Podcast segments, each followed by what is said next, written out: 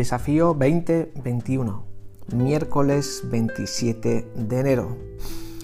Ánimo equipos de oración. Estamos entrando ya a la recta final de este desafío 2021 y en los próximos días, comenzando por hoy, nos vamos a centrar en el Padre Nuestro.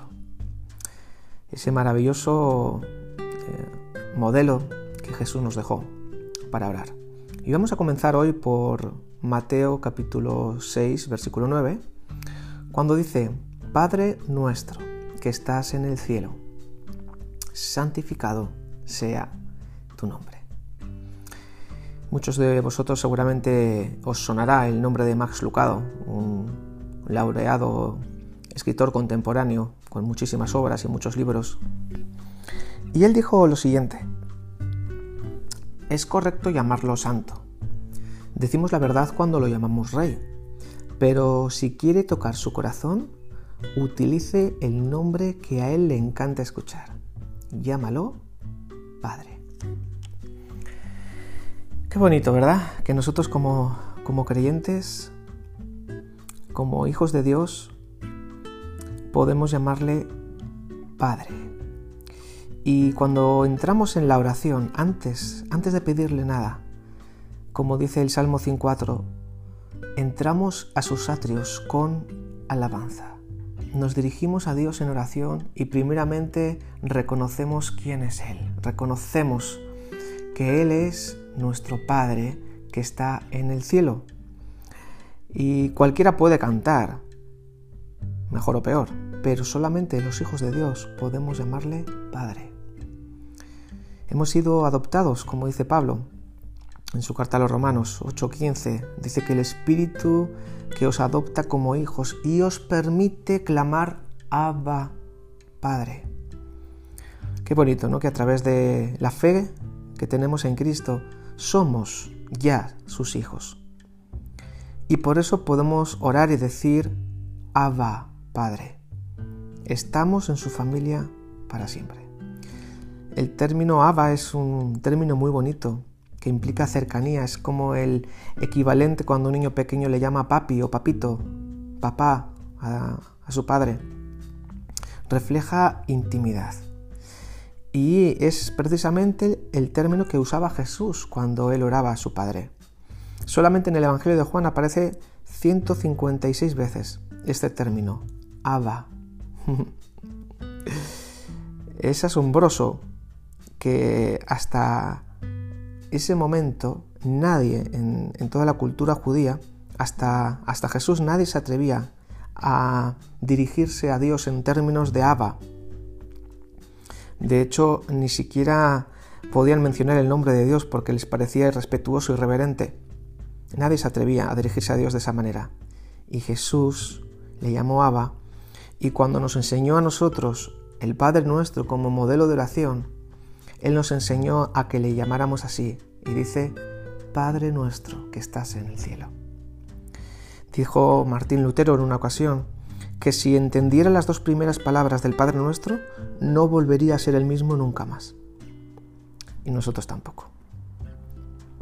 algunos cristianos es verdad que les resulta difícil llamar Padre a Dios por su trasfondo familiar aquellas personas que no han gozado de una relación sana con su Padre terrenal, les puede ser un poquito más difícil el, referirse a Dios precisamente por los recuerdos o por su mala experiencia con su, con su progenitor, con su padre mm, en la carne. Pero tenemos que tener en cuenta que cuando nos dirigimos a Dios en oración, nos estamos dirigiendo a Él como nuestro Padre celestial no tiene nada que ver con nuestro Padre terrenal. Haya sido bueno o menos bueno nuestro Padre terrenal, nos estamos dirigiendo a nuestro Padre celestial, que nos ha injertado en su familia. Es como cuando los padres que convierten a la persona huérfana en uno más de la familia y recibe casa, apellido, herencia y una relación oficial.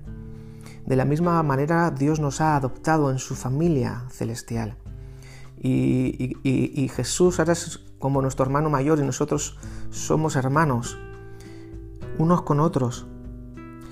Y es, precioso saber que además al mismo tiempo, cuando decimos Padre nuestro, dice que estás en el cielo, santificado sea tu nombre. Es decir, que al mismo tiempo Dios, que es nuestro Padre celestial, eh, que literalmente está en el cielo, aunque vive en nosotros por su Espíritu, pero dice que es santo.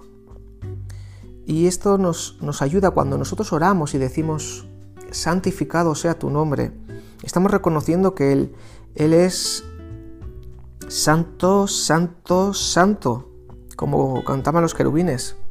Y hay una cita del famoso predicador Spurgeon, que él dijo, el niño que balbucea Abba Padre crece hasta convertirse en un querubín que grita Santo, Santo, Santo.